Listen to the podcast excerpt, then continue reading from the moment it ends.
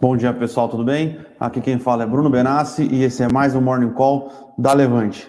Hoje aqui com Rodrigo Yamamoto. E aí, Jaco, tudo bem com você? E aí, Brunão? Fala, pessoal, bom dia. Bem-vindos ao Morning Call desta terça-feira.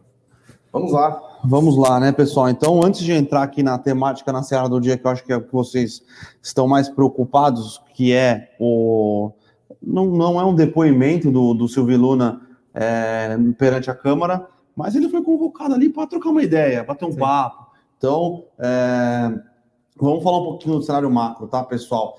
Uh, tivemos agora pela manhã, às nove e meia, divulgação de inflação nos Estados Unidos. Uh, a inflação nos Estados Unidos aí veio com números um pouco abaixo do que o mercado estava esperando, tá? Então, o mercado, lembrando que os Estados Unidos sempre tem o CPI, né? Que é uma uh, é a medida da inflação como um todo dentro da economia. Existe o core CPI, o core ali é você, você exclui basicamente o que é mais caro, né, na, na vida das pessoas, que é comida e energia. Então, para as classes mais baixas, são, normalmente é o que pesa mais, tá? Sim. Então, o, a inflação americana uh, veio numa variação mensal de 0,3%, a projeção do mercado era 0,4%, no ano aqui, né, uh, em 12 meses ficou 5,3 contra 5,3, bastante positiva, eu diria, uh, positiva para os mercados, né? Então, uh, a inflação do núcleo veio 0,1 mês contra mês, a previsão do mercado era 0,3, inflação americana em 12 meses em 4%, tá, pessoal? Então, assim que foi divulgado uh, os índices de inflação nos Estados Unidos mais fracos do que o mercado estava projetando, Nasdaq subiu, S&P subiu, uh, o, que me, o que me chamou um pouco de atenção foi o, o comportamento dos treasuries e o comportamento é, do, do. Na verdade, o comportamento do, do, do, dólar contra as principais moedas faz sentido, né? Mas os treasuries americanos de 10, de 30 anos tiveram uma subida violenta aí de manhã. Ainda, acho talvez o mercado tentando entender. Vamos ver, né? Não faria sentido uh, inflação para baixo bolsos para cima e juro para cima, tá? Então, uh, mas aquele papo que a gente uh, vinha falando que talvez tivessem muitos componentes na inflação americana que de, tenderiam a assumir uh, conforme o tempo fosse passando, parece-me uh, que faz um pouco mais de sentido, tá? Mas continuamos monitorando, tá, pessoal? o impacto de, de, de, aluguéis, né, que é o shelter, continua subindo mês a mês, uh, e isso é algo que, tem, que pode preocupar aí é, a inflação, no, a inflação no, no, nos Estados Unidos nos próximos meses, e não só preocupar a inflação, ele pode é, ensejar né, que o governo americano tome alguma medida contra a subida de, de, de aluguéis, tá, pessoal? A gente tem visto isso é, acontecendo na China, a gente, tem, a gente vê um movimento desse muito forte é, na Europa, então continuamos monitorando aí o que vai acontecer uh, nos próximos uh, nos próximos episódios aí, tá, pessoal? Lembrando é. que aluguel nos Estados Unidos é uma medida que o pessoal chama de lagging, né? É uma medida que é defasada é, e normalmente sobe primeiro na economia, na economia real para depois bater nos índices de inflação. Outra coisa que a gente vai continuar é, acompanhando de perto é a questão dos salários reais nos Estados Unidos, tá, pessoal? Então, vamos ver se realmente vai continuar esse aumento é, de salário nos Estados Unidos, não só salários, mas salários reais, é, porque a gente tem que lembrar que tem uma população aí mais ou menos 8,5 milhões de pessoas é, que saíram dos auxílios ou, ou dos, dos, pagamentos por parte de governos e vão entrar aí na população economicamente ativa, tá, pessoal? Então, é tem bastante coisa é, acontecendo é, no mercado. É, continuamos aí cautelosamente otimistas com a economia americana, tá? Talvez a gente já teve um pouco mais otimistas, é, mas esses números de inflação dão um pouco mais de tranquilidade aí, dão um pouco mais de possibilidade é, de manobra para o Federal Reserve é, e não vamos ver. Acho difícil começar o tapering ou pelo menos anunciar alguma coisa de tapering agora em setembro, tá? Inflação dando uma acalmada, número de empregos não vindo muito fortes, não me parece fazer sentido que o Jerome Powell, que defende que a inflação está sob controle e que ele olha muito mais agora para o desemprego, que ele vá tomar uma medida é, nesse sentido, tá? É, Mas é aquela duas teses, né? Primeiro, duas combinações. Né? Uma é a, que a inflação é transitória, isso vai passar e depois vai se estabilizar. E tem o segundo ponto, que é a questão do, da média né, de inflação. Né? Então, não é sim. é mais pela meta de, de inflação pontual, e sim pela média do, do, de um certo determinado período aí que ninguém sabe ao certo qual que é para equilibrar questões de inflação durante o inflação média durante um período. Então, isso reforça aí a tese de que os juros, ou pelo menos o Banco Central, o Fed, não deve se mexer de uma maneira brusca nesse momento. E também a questão do, do tapering também é aquela redução gradual, né? Bem uhum. gradual, então assim, tá em nível estimulativo, porém com redução do, do nível estimulativo, e não simplesmente cortar aí é, é, os estímulos à compra de ativo nesse caso, né? Então, ainda o movimento ainda meio que continua como estava, né? Se a gente for olhar Sim. no curto prazo. Uh, e aqui no Brasil, né, o que está tendo de assunto agora é basicamente o questão da Petrobras, né? Sim. Então, Joaquim Silva Luna, o general, o CEO, o atual CEO da Petrobras, está lá na Câmara dos Deputados, falou de começar às 9 horas, mas parece que começou às 10 horas agora, né? Então a gente não conseguiu acompanhar nada no momento que está sendo falado. Uh, mas a a gente imagina que pelo menos o viés inicial seja de que o Silvio Luna defenda a Petrobras, defenda as políticas, como ele já vinha feito desde que assumiu a, o comando da companhia, mantendo né, o, o, bom trabalho operacional, o bom trabalho de, de questão de mantendo a governança, a tomada de decisões e tudo mais. Então, mantendo tudo que já foi feito de bom e melhorando um pouco mais, né, dando continuidade ao trabalho que vinha, feito, vinha sendo feito aqui na, na Petrobras, a gente vê isso refletido nos resultados já, né? Um trimestre já completo, já no comando do Silvio Luna, no segundo trimestre, que foi um resultado muito bom. Então, a gente imagina que o presidente vá defender, ou pelo menos ficar com um posicionamento mais neutro em relação ao preço dos combustíveis, sem muitas polêmicas e dando Ele está defendendo aí, aqui. Tá, ele, né? A gente está acompanhando aqui o que ele está tá, falando, obviamente não estou escutando, Sim. mas ele defendendo a posição da empresa, que o Estatuto da Petrobras evita interferência da União. Exatamente. É, é o que a gente diz, tá? É, foi o que a gente até escreveu no nosso eu com isso. Tem vários pontos a se analisar nesse Exato. ponto, né? Que tem, a, tem questões delicadas quando a gente fala de preço de combustíveis no Brasil, que a composição né, de preços do até da refinaria até a bomba é extremamente complexa. São vários stakeholders, né, que a gente chama, são vários, o, vários interessados né, de grupos diferentes aí, e tanto dentro da cadeia quanto os, os, quem consome, né? Então são vários interesses, interesses diferentes. Uns querem preços mais baixos, outros têm que defender a arrecadação de impostos, né, no caso dos estados. Então... É, só, então- só um parênteses aqui, tá, pessoal? Estados, 85% da receita na média dos estados brasileiros é vem, de, vem de ICMS, 16, entre 16 e 20% vem de combustíveis, tá? Então. São os preços administrados, né? Combustível, energia, enfim, tudo que tem isso aí. Então, o combustível tem uma parcela relevante aí na arrecadação dos estados, que, e muitos estados estão ainda endividados e tem que pagar essa dívida com a União, tem que ajeitar as contas e tudo mais. Beleza. Uh, enfim, é um sistema extremamente complexo e não vai ser uma medida numa canetada que vai se resolver. Como não se resolveu no passado, não vai se resolver agora. Né? Então, é, tem o mecanismo de composição de preço, que nem a gente escreveu no. A gente explicou né, no nosso eu com isso, que é, tem, um, tem um mecanismo potencializador de preços, de oscilação de preços, que são as alíquotas e também são os preços de biocombustíveis na, na, na mistura, tanto do, da gasolina quanto do, do diesel. E tem a questão, o componente câmbio e tem também o componente de preço do petróleo que vem aumentando aí desde 2019, desde fim de 2019, né? Então, na hora que a gente vai olhar o preço em real, que na verdade é o que importa para a Petrobras, custo de produção da Petrobras, é, tem um aumento de 64%, né? Então, desse 64%, pelo menos de dezembro para cá, na média de alta do preço do petróleo em reais, que é o preço de custo aí do, do da Petrobras, de, então, nesse, nessa componente, ele tem que repassar os preços né, para o preço praticado na refinaria, né, para a distribuição, enfim, tudo mais. E nessa componente tem aí as cargas tributárias, tem também os preços dos biocombustíveis que acompanham os preços internacionais e gera esse efeito potencializador de alta de preços muito forte.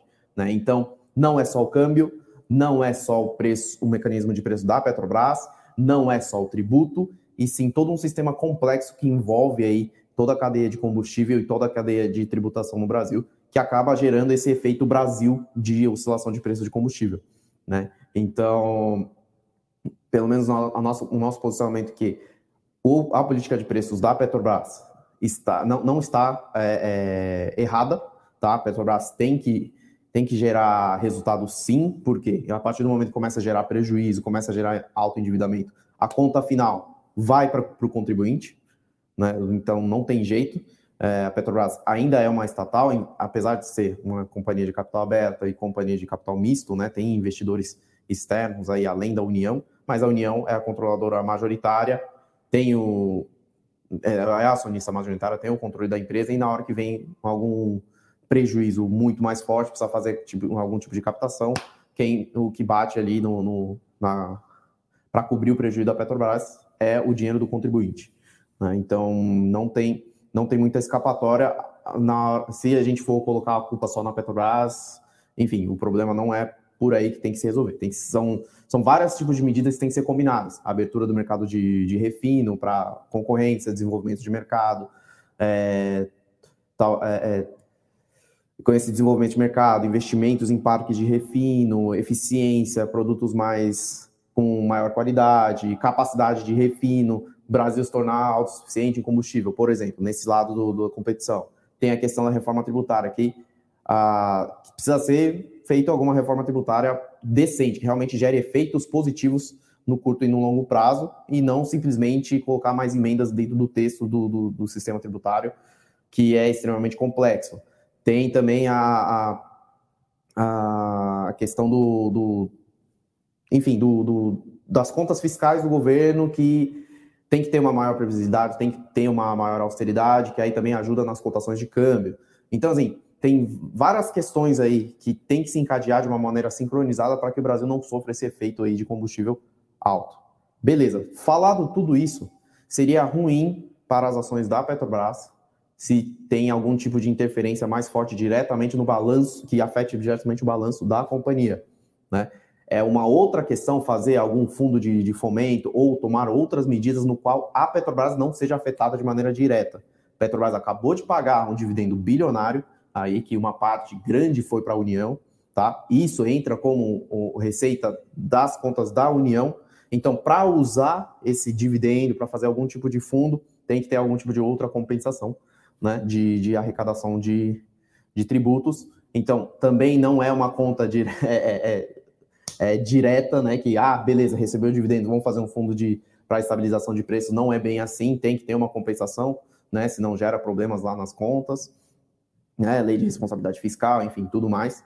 Então, assim, vamos observar o que, que vai acontecer aí nessa reunião da Câmara, nessa comissão geral, né, da Câmara, que o plenário, enfim, virou essa comissão geral.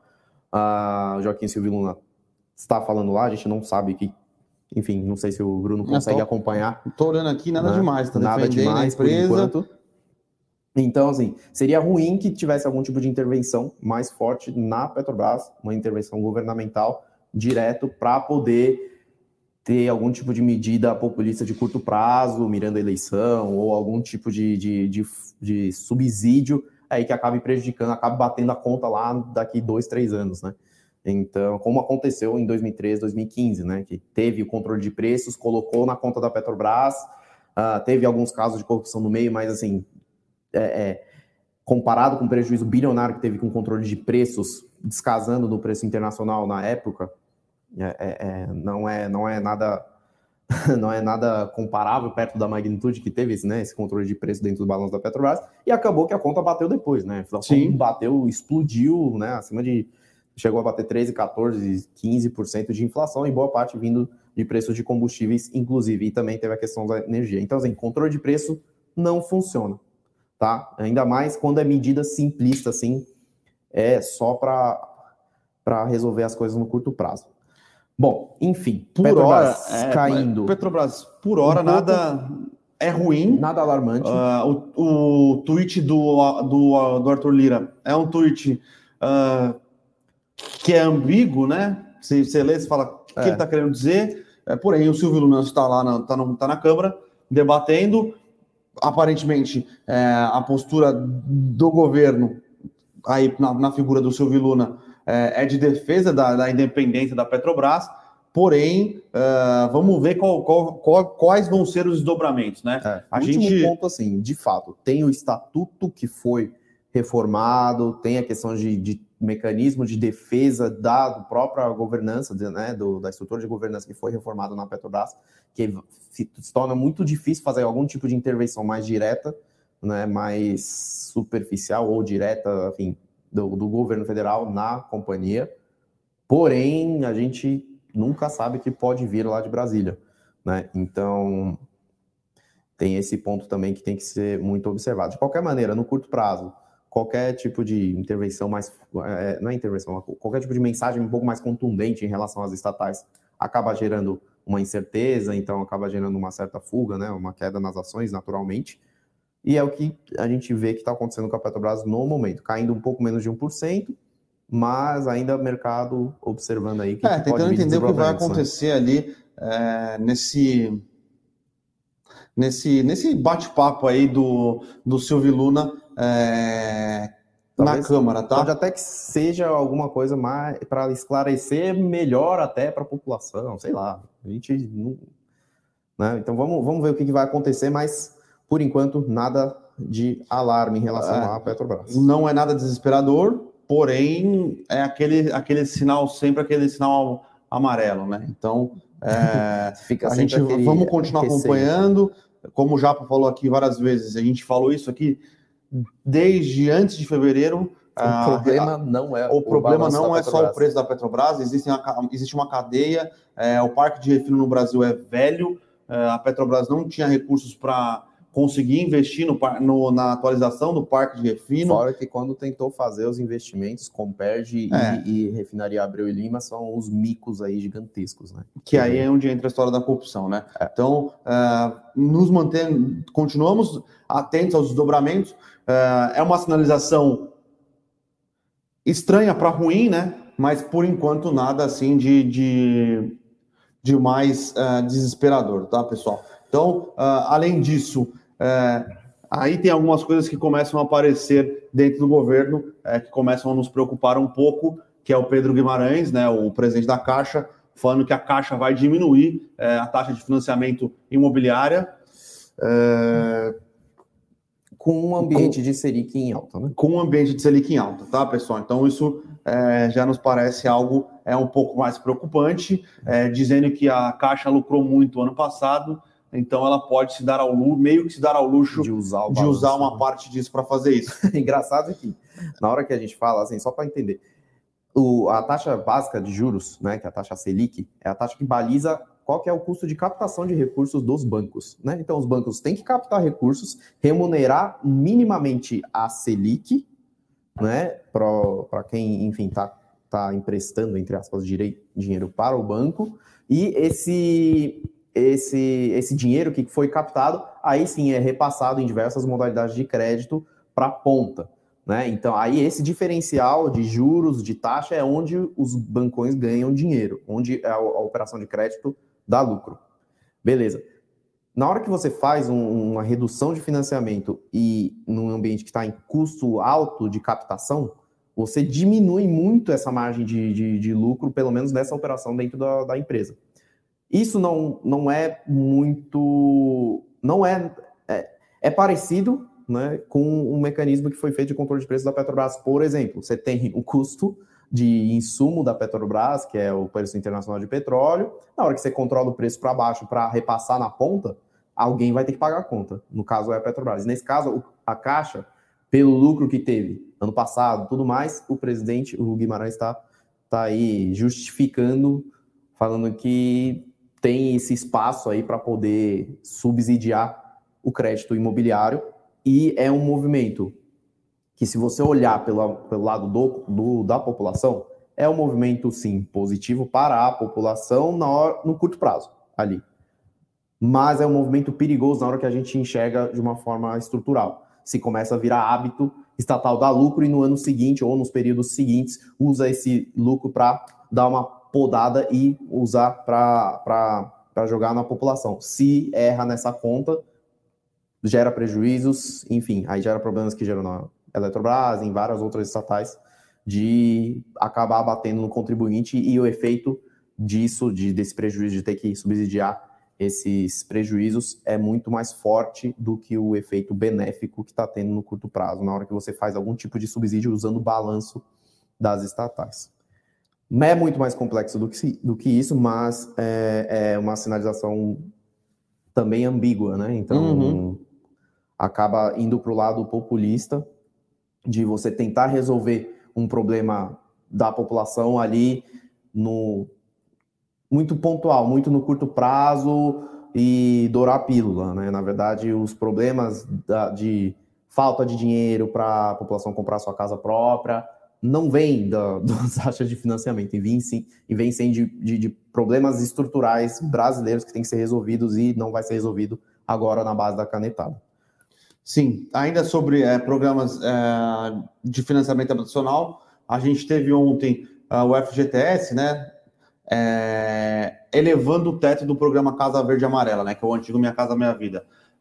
Lembrando, pessoal, que essas empresas que atuam aí na faixa na faixa, na faixa 3 do, do Minha Casa Minha Vida, elas estão tendo alguns problemas de rentabilidade, elas têm aumentado a venda, mas elas têm, elas têm tido algum problema de margem, porque, diferente das que atuam na média e na alta renda, uh, elas não conseguem repassar preço, né? Porque é muito mais difícil. o preço é, é, te, é no teto, né? Então, Sim. o teto é, foi elevado aí pelo, pelo, pelo FGTS, então uh, a, essa, a faixa 3 do programa do que é a Casa Verde Amarela foi elevada em capitais ali, então vai possibilitar aí para as empresas que atuam mais no baixa renda, então é tenda, MRV, adicional, para conseguir uh, repassar pelo menos um, um, Uma parte um percentual do, do custo, desse aumento de custos que eles tiveram, tá, é, pessoal? De certa forma, é um, é uma adequação, na verdade, né, do, do, do, setor como um todo, nesse, nesse lado.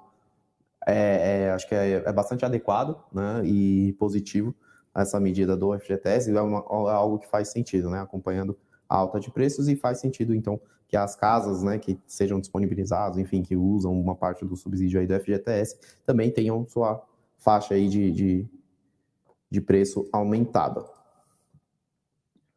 As construtoras aqui, no momento, subindo, todos em geral. É, Destaque lembrando... aí para as novatas, né, que atuam nesse, nesse segmento de baixa renda, que é a Plano Plano e a Curi, subindo aí forte, 4,29 para plano em plano e 5,73 para a Cure, mas em geral as três grandes também subindo aí a, na faixa de 2%, Exetec, Cirela e MRV agora. Então, notícia realmente bem ah, com um viés positivo aí para o mercado. É, lembrando também que os juros futuros estão caindo também, né? Então isso ajuda empresas de ciclo mais longo. A gente tem visto, a gente está vendo aqui shopping subindo também. Sim. Uh, então além de ajudar essa, esse aumento do teto do, do, da Casa Verde Amarela, que dá uma diminuída nas pressões de margem, os juros futuros dando uma, uma arrefecida aqui, eles é, dão uma ajudada também. Lembrando também que hoje o Campus Net está no evento do BTG, é,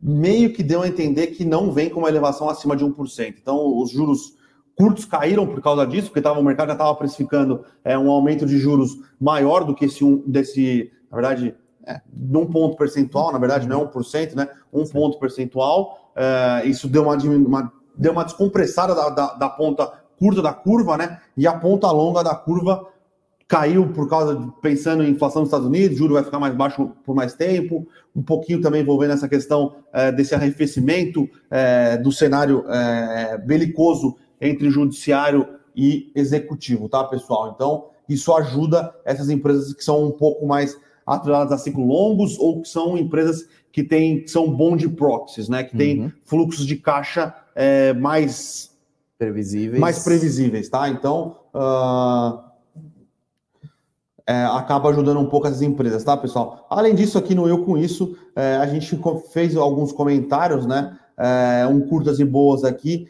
sobre a Sinqia, ela já tem mapeado, né? Lembrando que a Sinqia terminou o follow-on é, semana passada, se eu não me engano, ela fez um follow-on, hum. captou mais 400 milhões de reais, ela já tem mapeado aí 12 aquisições aí, na verdade são, calma, calma, calma, 21 oportunidades para os próximos 12 meses, tá, pessoal? Lembrando que a Sinqia faz muito bem isso, né? É, ela, ela vai adquirindo essas é, empresas, sejam fintechs ou sejam empresas que desenvolvem softwares é, para desenvolver para para prestar serviços para as fintechs, no final das contas, né? Então, ela vai adquirindo, vai colocando para dentro do seu ecossistema.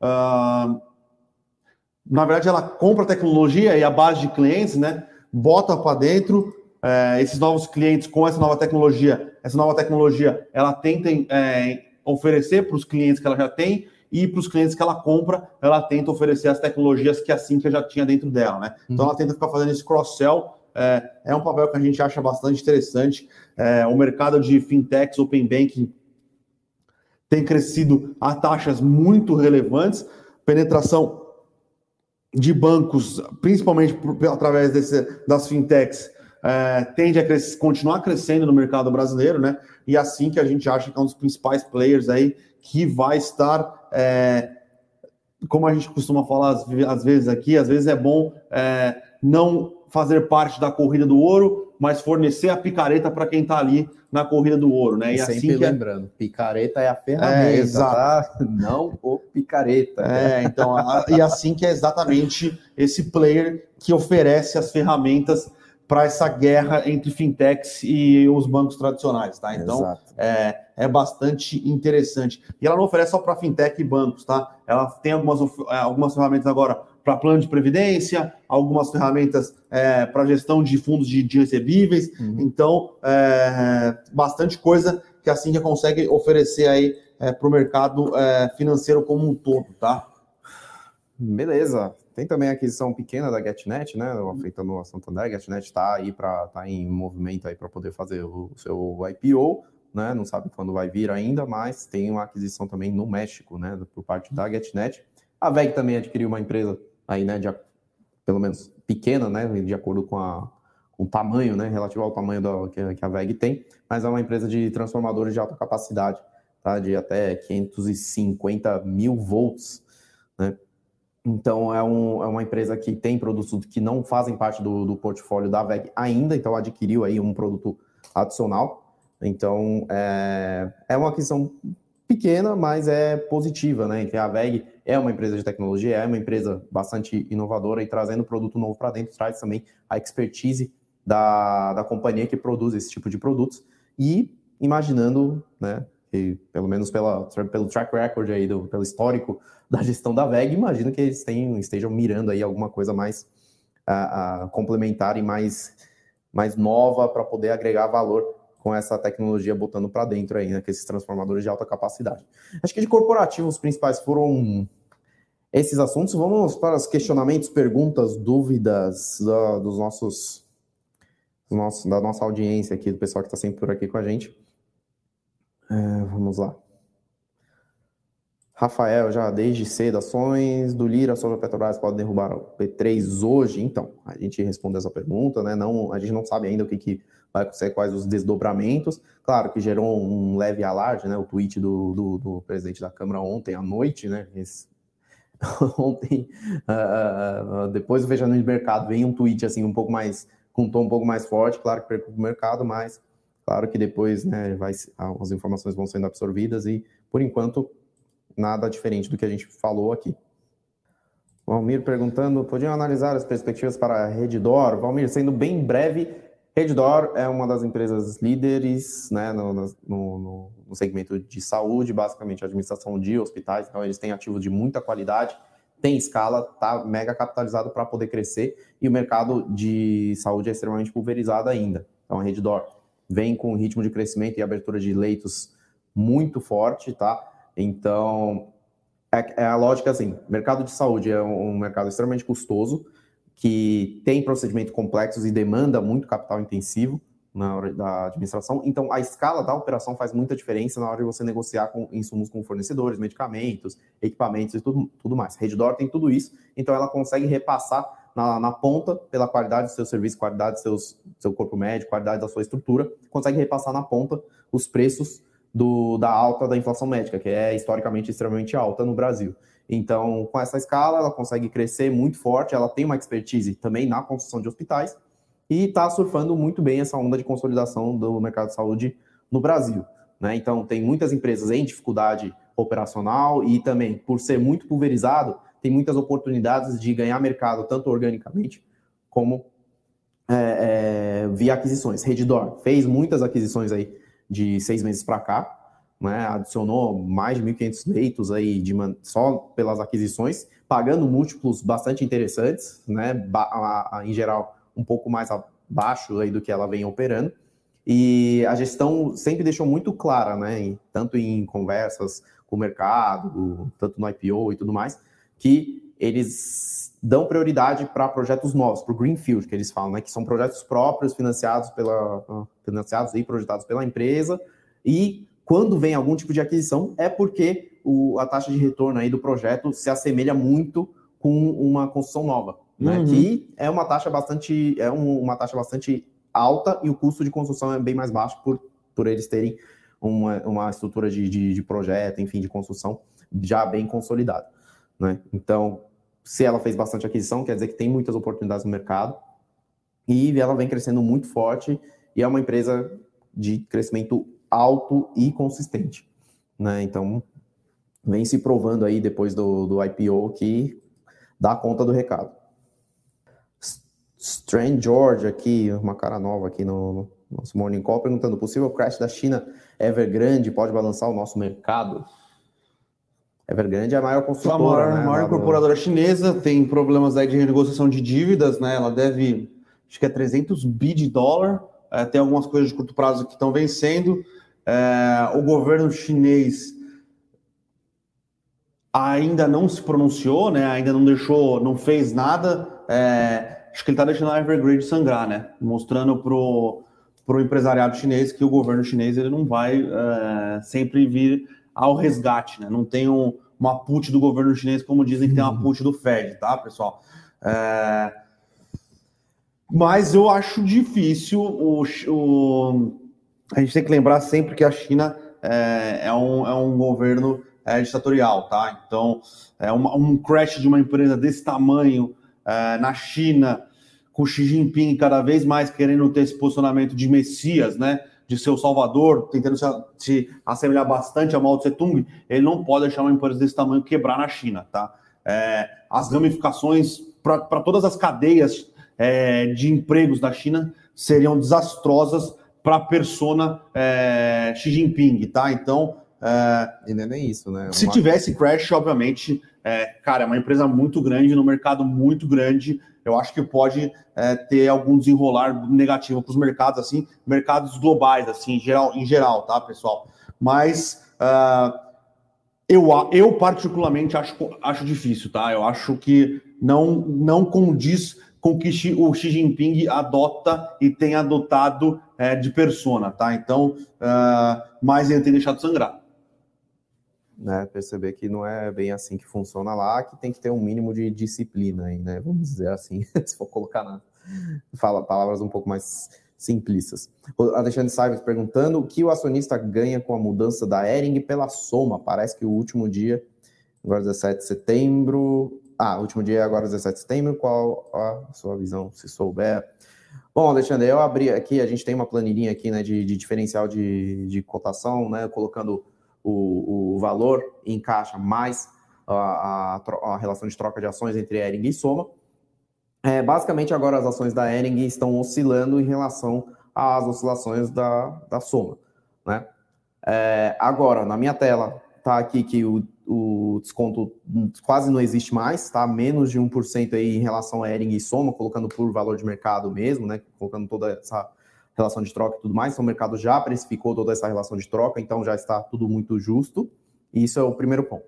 Do ponto de vista operacional, do ponto de vista de fundamento, é uma, é uma fusão que faz bastante sentido, é uma aquisição que faz bastante sentido, dado que a Soma atua mais no mercado de e-commerce e também no, no no segmento feminino, então ele verticalizou todo esse segmento na, na parte no público feminino que tem entre média e alta renda, né, de roupas e grifes diferentes, com propósitos diferentes. Então, ele tem uma abrangência de público muito grande do, do público feminino e média e alta renda. Então, assim, é, é, uma das empresas que teve bastante resiliência nessa, nessa pandemia, porque fo, o foco era no público que tinha mais, mais renda e também no e-commerce, né, em geral, que aí favoreceu muito né, nessa pandemia, né, as vendas digitais. Por lado da Ering, a Ering tem uma expertise muito forte em, em, é, em públicos mais gerais, um pouco mais de baixa renda, e ela tem um ativo industrial muito importante. Né? A Ering é uma empresa centenária, sempre muito bem tocada,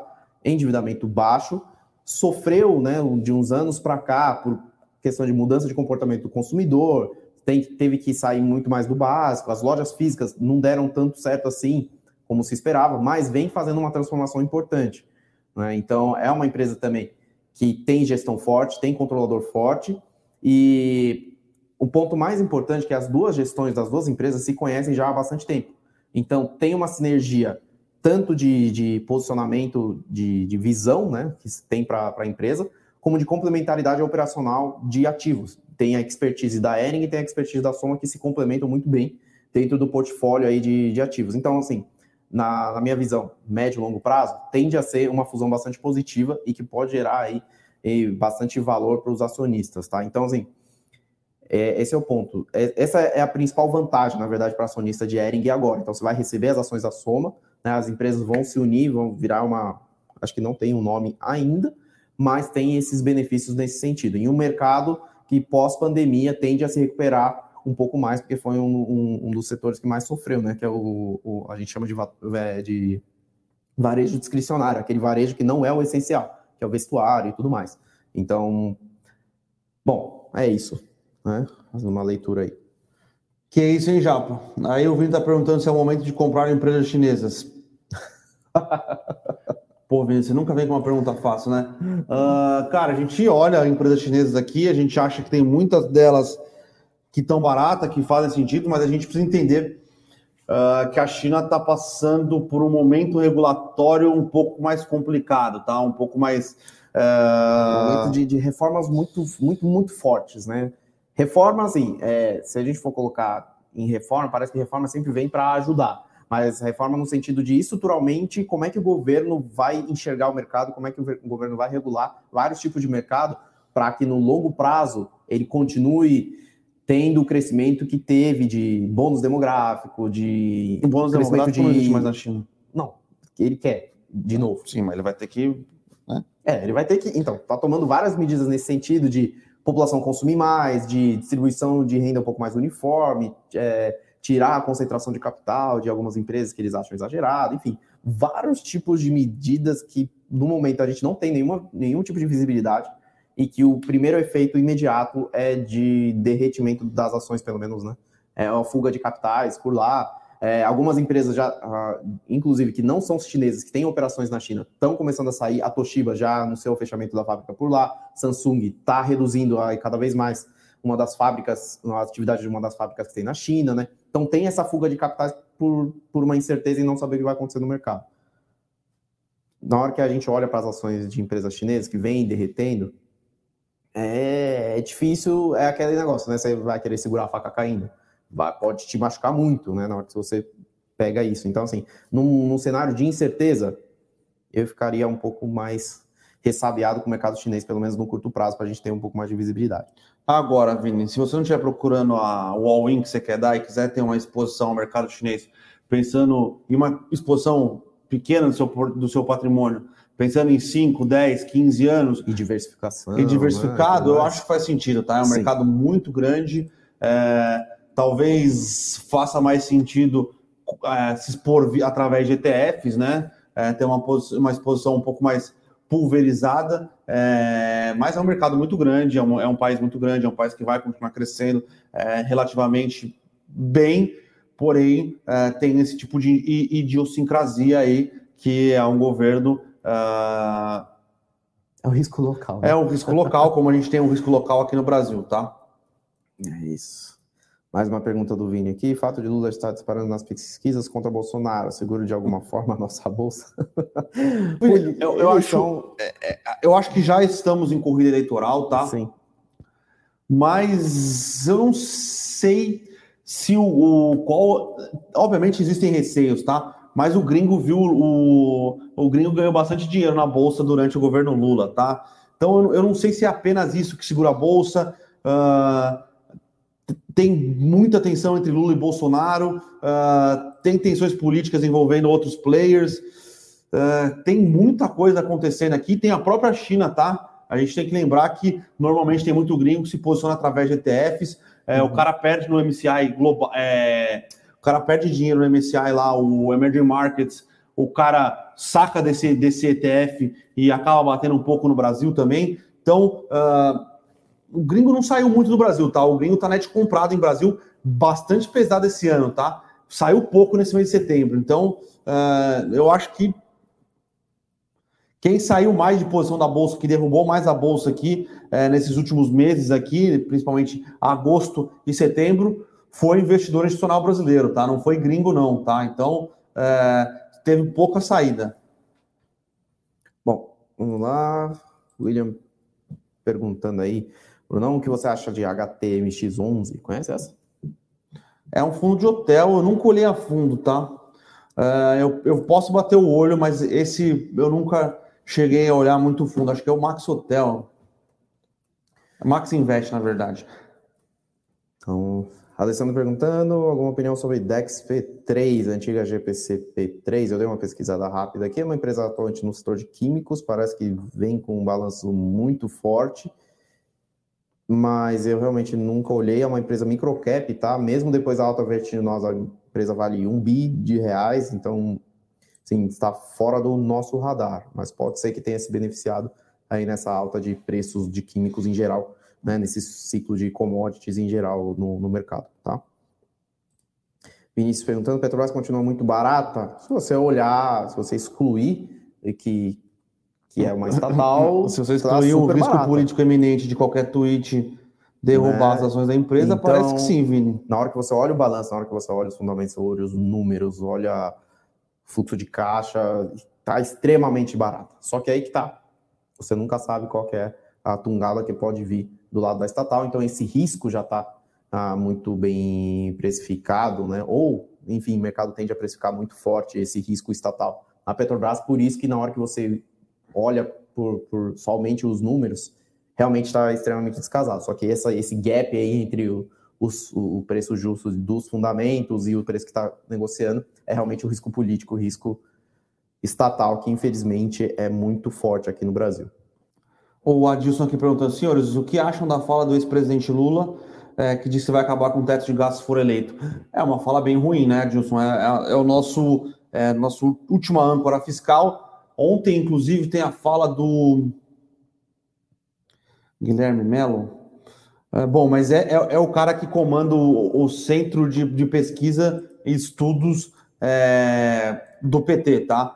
Lá ele diz que ele é contra o teto de gasto, mas ele é favorável a algum instrumento é, de, que seja um pouco mais maleável é, de âncora fiscal, tá? Então, é, Acho que tem muita coisa para acontecer. É, o Lula, obviamente, vai falar isso é, durante a campanha, porém, dentro da, do, do, planejamento econômico do PT, né, que uh, parece que eles não acreditam na capacidade do governo brasileiro é, se manter é, sustentável se não tiver algum tipo de âncora fiscal, tá?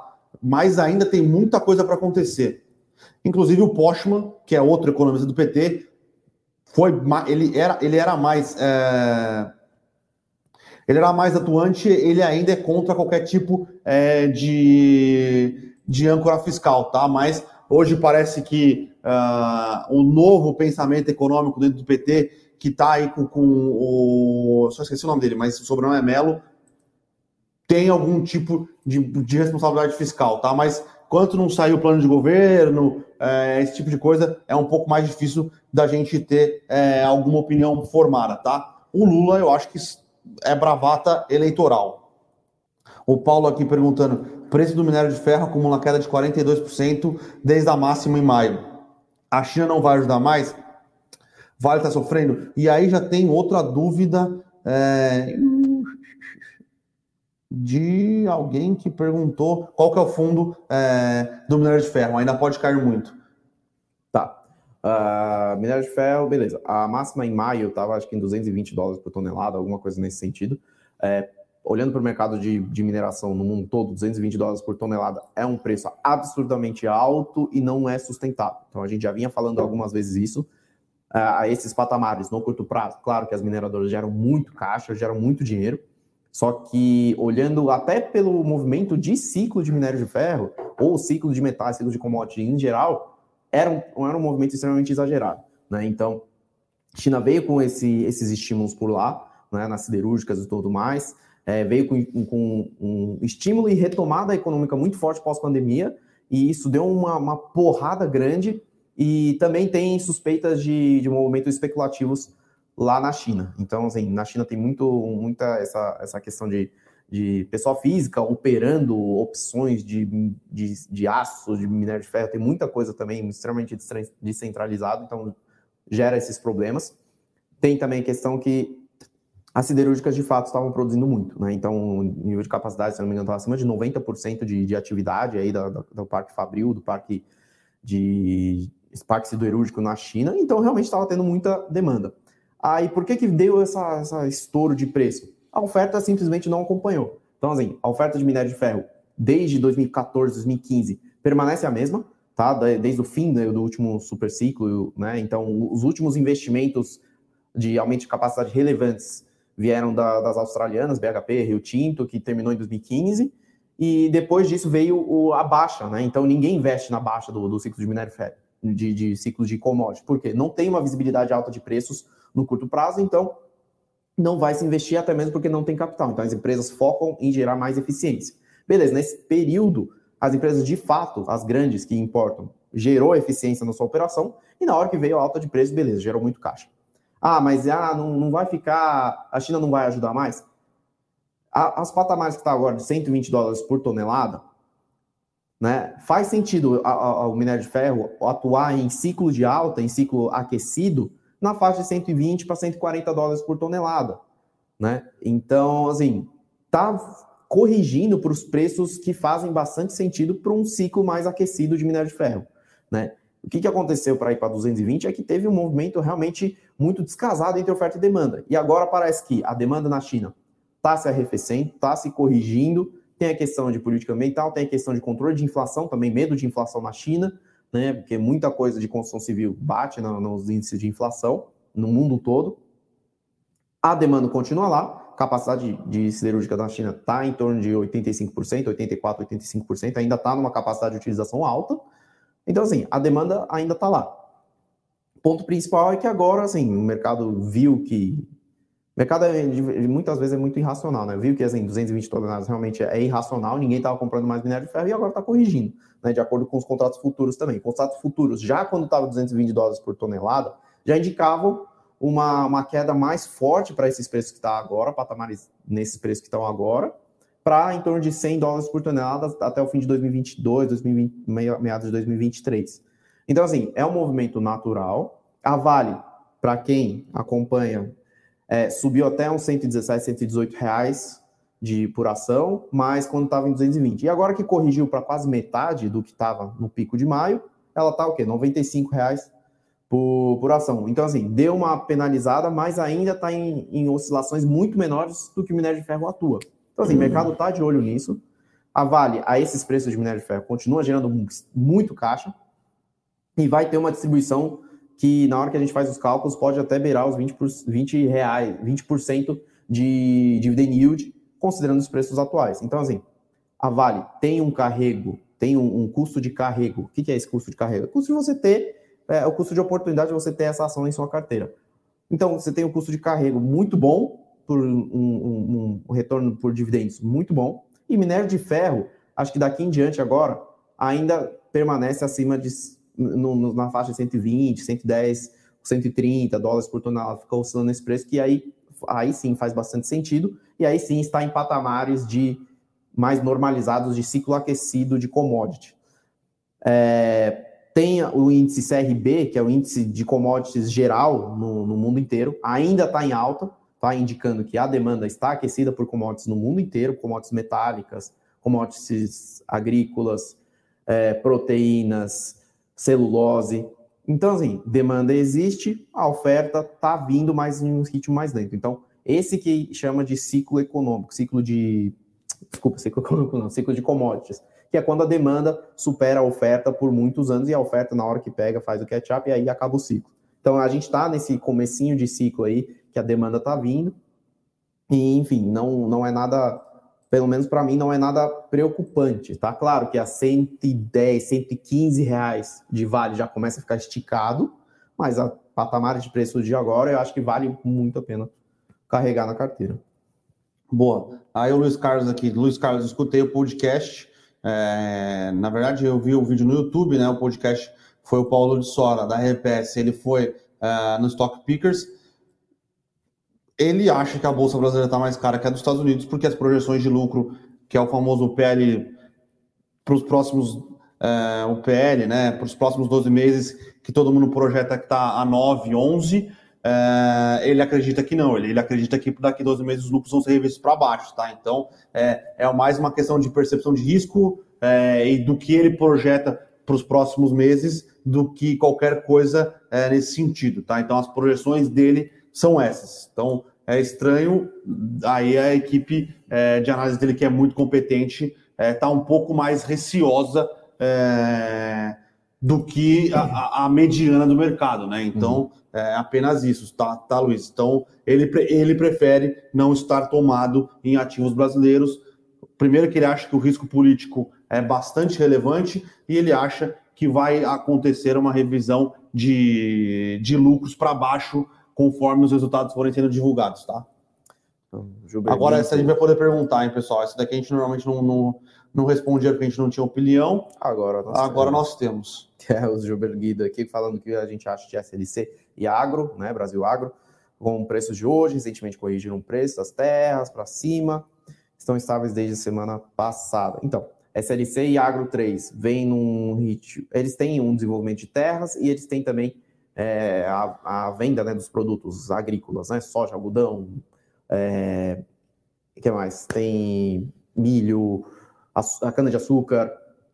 Então tem esses dois tipos de, de, de, de, de avaliação que tem que, tem, tem que ser feito. Uma, é, na hora que os preços dos, grãos, commodities agrícolas e tudo mais sobem no mercado, é natural que o mercado tende a corrigir, né? Ou tende a acompanhar os, a, a faça o acompanhamento desses preços dessas empresas ah, de acordo com as cotações de soja e tudo mais. Mas não é direto ao ponto, tá? Então não é porque a soja subiu muito que ah, os resultados da SLC ou agro vão subir também na mesma toada. Primeiro que tem diversificação de, de, de culturas dentro deles. Segundo, porque eles têm uma, um mecanismo de trava de preços para ter uma previsibilidade e não ficar à, à mercê de oscilação de preços de mercado, que realmente é muito perigoso para a sustentabilidade do negócio em si. E tem o desenvolvimento de terras que eles podem vender ou não, que aí é uma consultoria especializada que faz avaliação anualmente ou, ou a cada seis meses para avaliar qual que é o valor líquido das terras, né? O que a gente chama de Net Asset Value, né? O NAV, NAV. famoso, que aí é como se baliza quanto que a terra de fato vale com todos os seus fluxos de caixa descontado projetado para frente e tudo mais. Então, tá, eu, as duas empresas estão num momento muito bom, né? A última reavaliação de terras vai nesse sentido, é só que é, o mercado ainda acho que está um pouco a, com pouca visibilidade do que, que vai vir pelos preços de grãos, preços de, de commodities agrícolas pela frente. Na hora que começar a sair um pouco de, de incerteza, talvez essas duas empresas voltem a andar de acordo com os resultados que vem gerando. Né? Então, é um, são dois cases que eu gosto né, em termos de, de, de operação em termos de gestão e fundamento. São duas empresas muito bem tocadas. E aí depende de qual é a sua preferência. A SLC mais pendente para soja, a Brasil Agro é mais pendente um pouco mais para desenvolvimento de terras e tudo mais. Tem uma certa diferença, mas são dois cases que são bons e agro no Brasil não tem como não ir bem, né? Então, é uma das coisas que o Brasil faz muito bem. Rodrigo JV perguntando, notícia de estágio da JBS na Bolsa dos Estados Unidos procede. Eu não olhei nada aqui, olhei... tá? Tô até procurando aqui sim, agora, sim. mas se proceder, Tá subindo pouco.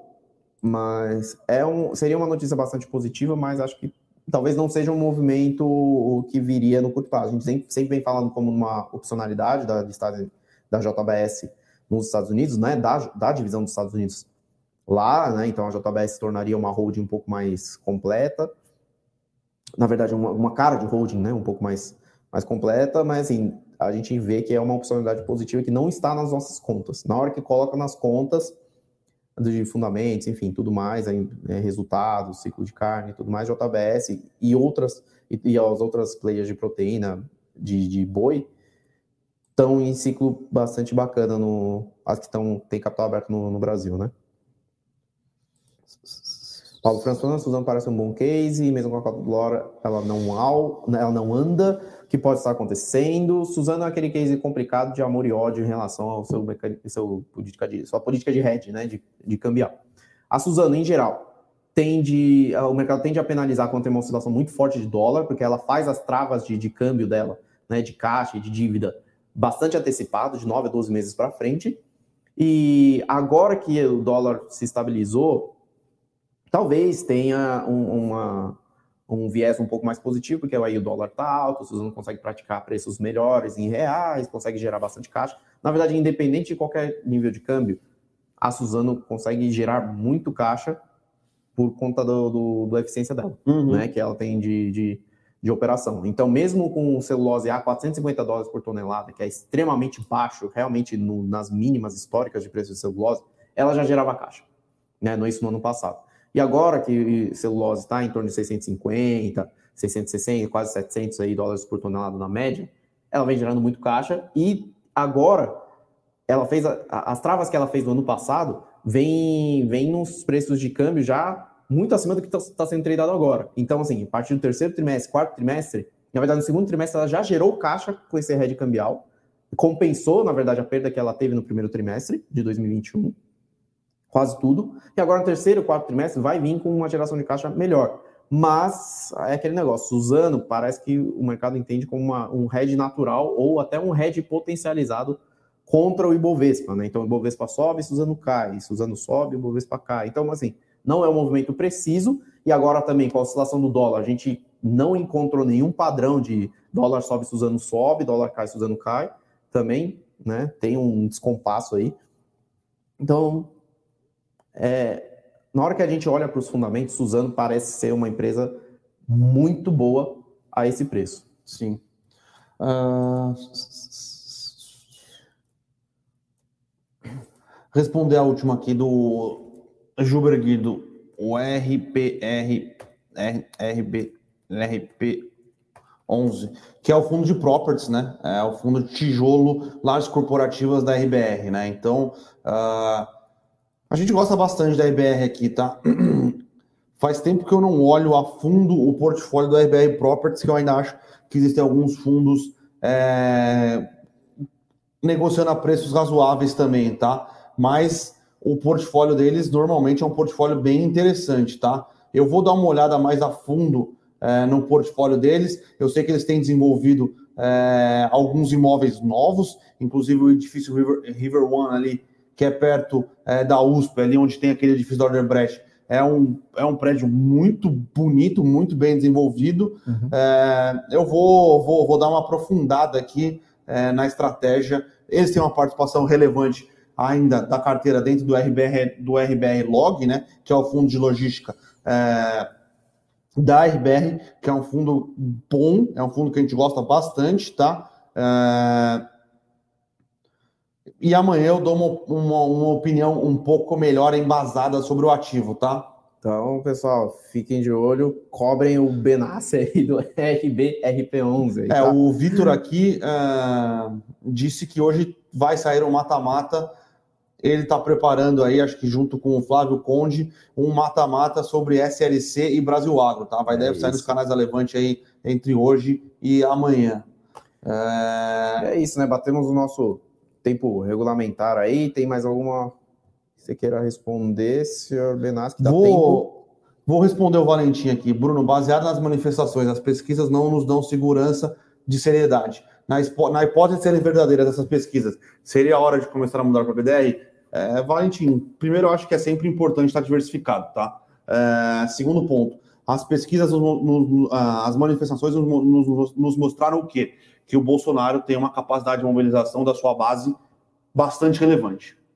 E a terceira via, seja a MBL, seja Vem Pra Rua, seja qualquer um desses outros movimentos, a capacidade de, de mobilização é zero.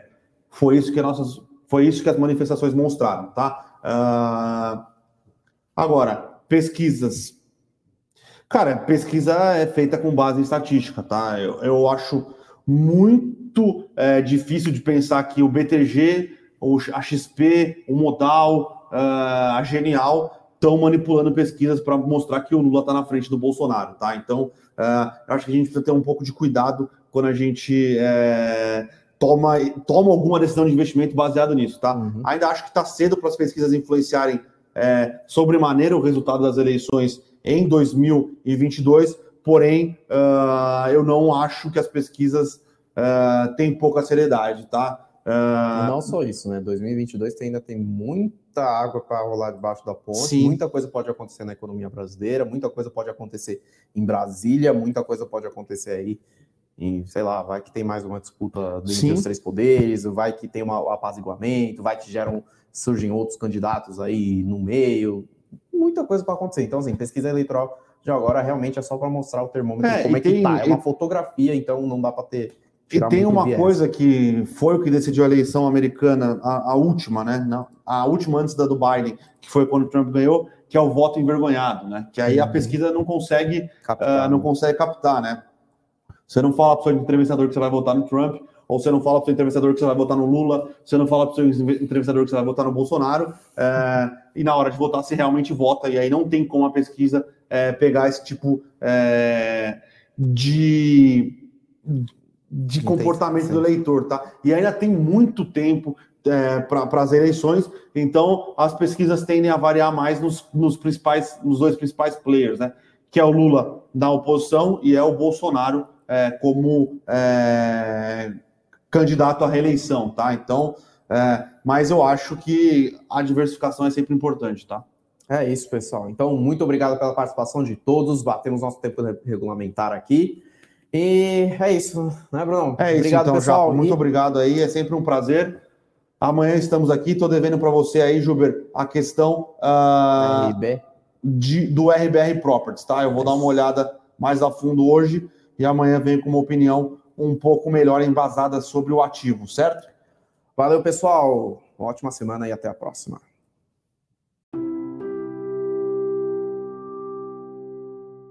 Para saber mais sobre a Levante, siga o nosso perfil no Instagram, levante.investimentos. Se inscreva no nosso canal do YouTube, Levante Investimentos. E para acompanhar as notícias do dia a dia e mais sobre a Levante, acesse nosso site levante.com.br.